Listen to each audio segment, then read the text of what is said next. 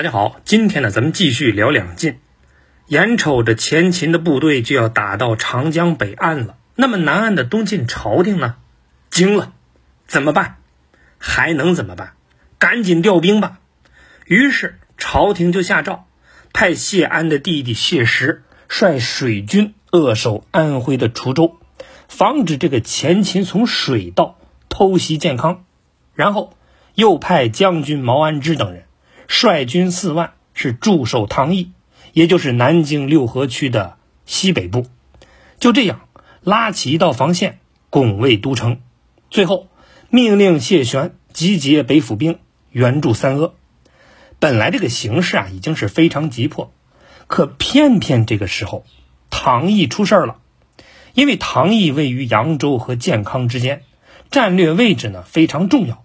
东晋是看到了，人家前秦他也看到了。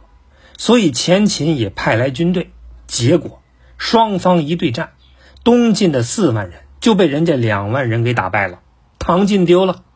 这一败把东晋朝廷可以说是打了个措手不及。而这里边最着急的还属谢玄，因为都城里的人最多呢就是弃城逃命，可是身在扬州的谢玄不一样，这时候呢他可是落入了前后夹击的包围圈里啊。是回援建康，还是继续援救三阿？他犯难了，但是最终他决定继续援救三阿，对付彭超。因为一旦击败彭超，不仅就缓解了扬州正面的压力，同时呢，还可以抄到唐毅秦军的后路。到那时候，建康也就不救自己了。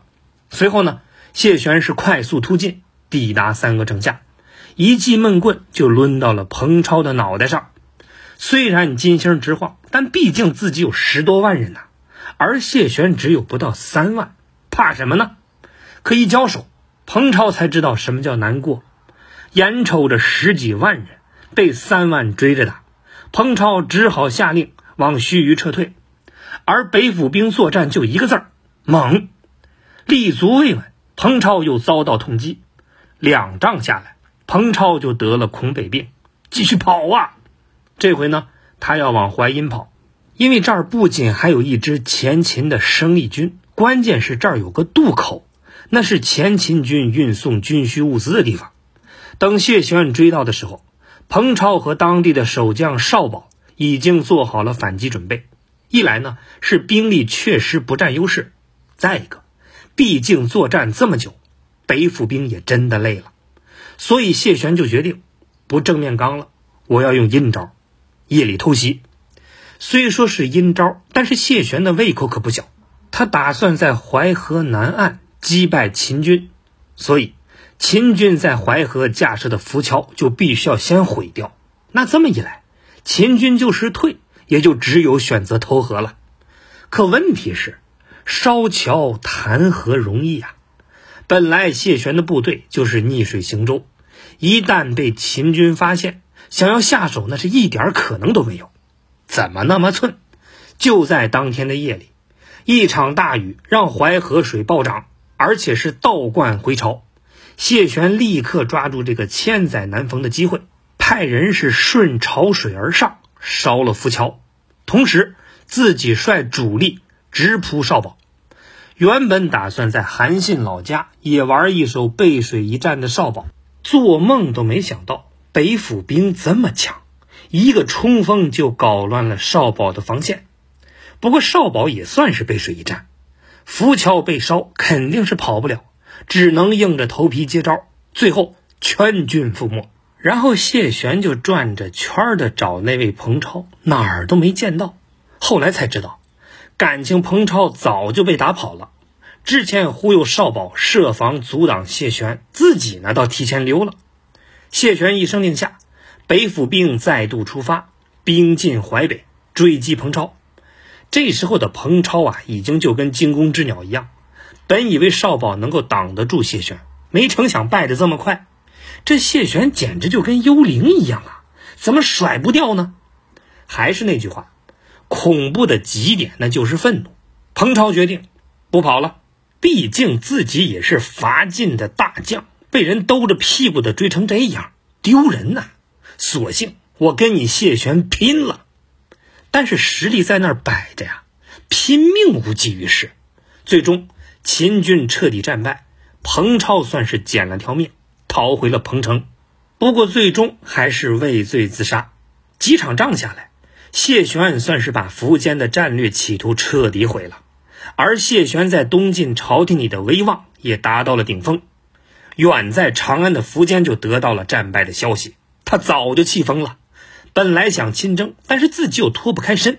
原来前方前秦这次伐晋，虽然西线拿下了襄阳，可是东线吃了大败仗，十几万大军全军覆没，费了半天劲儿拿下的淮南又丢了。后方呢，前秦发生了大饥荒，饿殍遍野，是民不聊生。祸不单行，苻坚家里的人呢，还造反了。怎么回事呢？苻坚的堂兄苻洛造反了。造反的原因呢，还得从几年前说起。当时苻坚的大伯苻建去世前呢，要立太子，有个宗室叫苻京，他就不服那个残暴的苻生，于是起兵造反，结果被苻建给干掉。而这个苻洛跟苻京是亲兄弟，他们兄弟呢都是武力爆表的。当年苻京率领七千人。从孟津北渡，进占河东，平定了陕西北部。前秦建立之后，他成为了仅次于叔叔苻建的第二号权臣。可以说，苻氏家族里，苻京的功劳最大，也是对苻建一脉皇位传承威胁最大的。所以，苻建临终的时候把他干掉了。后来，福生继位，倒行逆施，滥杀无辜，结果被苻坚抓住可乘之机，弑君自立。虽然苻坚上台之后进行了一系列的安抚政策，但是同族间的屠杀可没有停止，而且呢还越来越复杂。苻坚一上台就把跟他一块干掉福生的哥哥苻法给赐死了，然后就激发了福佑、福腾、福柳、福寿、福武，包括自己的弟弟福双，发动叛乱，史称四公之乱。当四公之乱被平定之后。福生这一脉的人呢，可以说被斩尽诛绝了。随后，因为王猛比较刚猛的治国政策，苻氏皇族间的恩怨争斗暂时消停了。然而，问题不解决，那迟早都是麻烦。后来，王蒙死后，矛盾爆发了。